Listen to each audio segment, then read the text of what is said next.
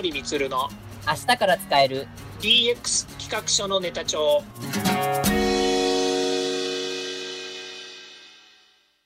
こんにちは。サートプロの近森光です。こんにちは。アシスタントの堀内隆です。この番組は IoT AI 教育事業の専門家近森光が DX デジタルトランスフォーメーションについて実際の事例を交えながら DX とは何か DX でどんな未来ができるかをご紹介します。事例をもとに実際にお客様や社内に提案する企画書に落とし込めるまでの使えるネタのネタ帳としてお届けしますよろしくお願いしますでは今回のテーマも引き続きテレワークも DX というテーマについてあのお話を伺いたいと思いますはいよろしくお願いします、はい、よろしくお願いしますまあ、あの、テレワークが、まあ、こう、進んだことによって、まあ、あの、通勤をしなくていいということが、まあ、ドラスティックに、まあ、起こりましたよね。はい。はい。こう時差出勤をするようにしましょうとか、テレワークもね、その、まあ、オリンピックが来るからテレワークしましょうっていうのはね、以前もね、お話しされてましたけど、そういう呼びかけがあったにもかかわらず浸透しなかったのが、このコロナで一気に広まってしまったじゃないですか。いわゆる、まあ、外からの圧力って嫌なんですけど、もうそれで一気に変わってしまったっていう印象ですよね。そうですね。今までそのコロナっていうものさえもですね、あのそんなにまあ頻繁に体験するあのことがあったわけじゃありませんので、はい、で、まあ、今回そのコロナがあったからっていうのはあるんですけど、あのまあ、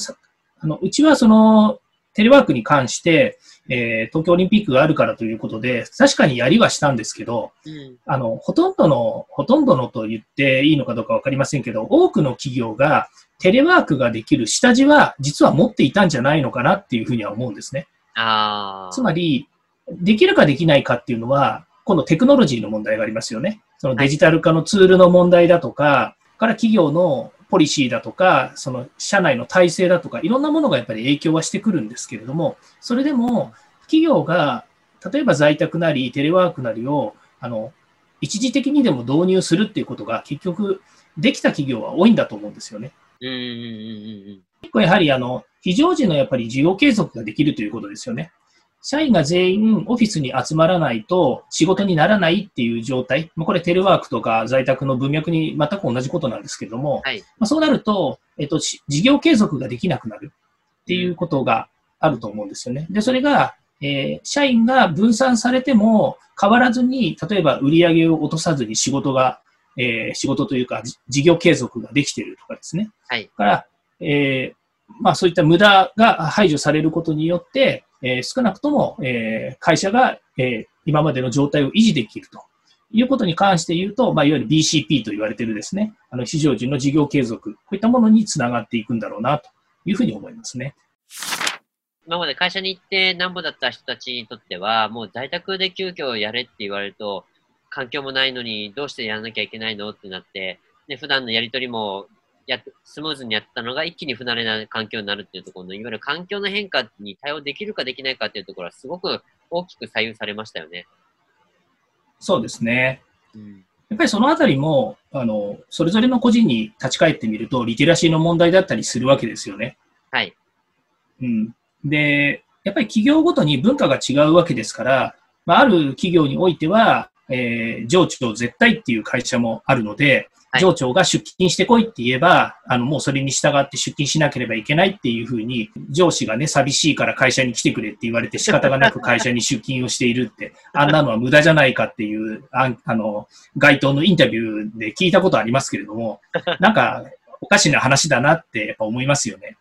まあ、そういった、なんでしょう、こう、日本人はこう空気を読むっていうところがすごい文化としてあるので、まあそういったのがね、やっぱ強い会社だともうそうせざるを得ないのかなっていうところと、いや、もうそこ、いや、それよりももう生産性の方が大事だし、何より感染症対策の方がやっぱ大切だからというふうに割り切られるかどうかの、もういわゆるマインドの差ですよね。そうですね。やっぱりこう、えっ、ー、と、ファックスをですね、えー、やめてほしいっていうような話ってありましたよね。あ、ありました、ありました。はいはいはいはい。えー、で、これはまあファックスの問題っていうのは今に始まったことではなくて、やっぱりこうファックス自体がですね、一世代前のものということもありましてですね、あのファックスやめた方がいいんじゃないかっていう話は今までも随分あったんですよね。うん、一企業とか一担当者で、それを、あの、生産性を高めるために、ファックスはやめましょうって言って、簡単にやめられるものでもないと。いうことがあるわけですよね。まあ、周りが特に辞めてなかったら、自分たちだけ辞めるって変だよねってなりますもんね、普通。そうですよね。なので、今回コロナがあってですね、えー、まあ、政府がですね、えーファックスやめたらいいんじゃないかとかですね、あの、ハンコ廃止したらいいんじゃないかとかっていうことがですね、あの、大きく取り上げられてますけども、こういったものは、すごくあの、えー、なんていうんですかね、えー、社会的な生産性の向上というメリットにはつながってくると思うんですよね。はい。えー、ですからそういったことを含めて、まあ、どっかしらでバサッとですね、こう、うん、えー、大なたを振るようなですね、こういうことができるのが、まあ、今回のコロナだったっていうことを踏まえるとですね、うん、えー、コロナがいい悪いって話をするわけでも全然ないんですけど、あまあ、悪いことは悪いんで、良かないんですけれども、ただこういう仕組みをですね、あの、大きな仕組みをバシッとこう変えられるっていうこと、で、それに踏み切るだけの、やっぱり、えー、社会が変わんなきゃいけないという状況になったというのはですね、ねものすごく、えーまあ、価値のあることだなというふうに思いますね。そうですよね。結局、まあ、それを、あの、バサッと行うことで、まあ、最終的にはやっぱり生産性が向上する。要は、あの、時間に対して、まあ、あの多くの、あの、物事の成果を上げ続けることができるっていうところと、さらにその仕組みができるっていうところっていうのが大きいんではないかなというふうに思いますよね。そうですね。あの、堀内さんもそうだと思うんですけれども、はい、このウェブの仕組みとかですね、あの技術が支えている、えー、例えばクラウドサインとか契約書にね、サインをするとかっていう仕組みも含めて、やっぱり技術がこう、えー、ベースにあの立った時にですね、非常に便利だし、生産性高く仕事ができるってお感じになりますよね。感じます、感じます、すごく。はい。で、そういうのが分かっているし、そういうことができるんだっていうことをですね、あの、えー、世の中はみんな分かってきてるんですけれども、ただ、一企業だけで変えられないっていうことってあると思うんですよね。まあ、もう一つは、経営者がそれに、それをやめるんだというふうにですね、えー、まあ、言えればいいわけなんですけども、やっぱりなかなか業界内でとか、周りの会社がとか、えー、自分の発注してる会社が変わらないのに、自分の会社だけが自分の意思で変えていいのかって、やっぱり不安になる経営者もいると思うんですよね。ですよね。えーまあ、そういったところがですね、あの、なかなかこう変えられない、えー、部分でもあるのかなと思うんですが、まあ、こういった、あの、デジタルやテクノロジー、こういったものをですね、活用して、また世の中にどんどん出てきた新しいサービスですね、アプリケーションとかを活用することで生産性を向上するっていうことがですね、あのデジタルトランスフォーメーションにつながるんだとすればですね、そこは、はい、あの、えー、目をつぶるんではなく、えー、どんどん推し進めてほしいなというふうに思いますね。まあ、そういうまですると、えー、いわゆるその省庁のですね、犯行廃止からファックス等のですね、この紙の廃止ですね、ペーパーレス、こういったものは、ものすごい社会に恩恵が出てくるんじゃないのかなというふうに思います。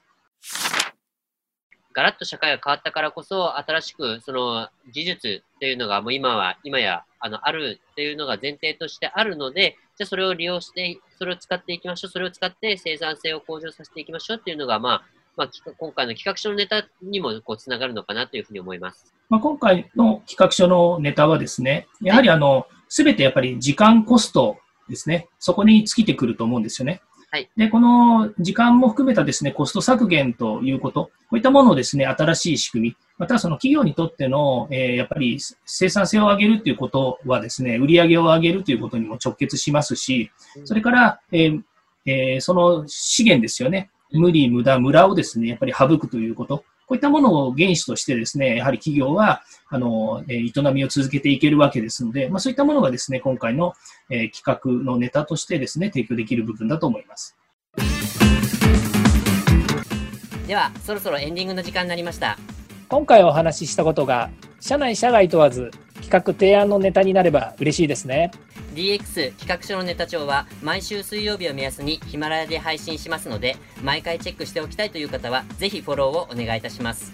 また、もう少し詳しく聞きたいという方は、Facebook で近森光で検索、または東京都代々木にあります株式会社サートプロのホームページまでお問い合わせお願いいたします。よろしくお願いします。それではまた来週。また来週。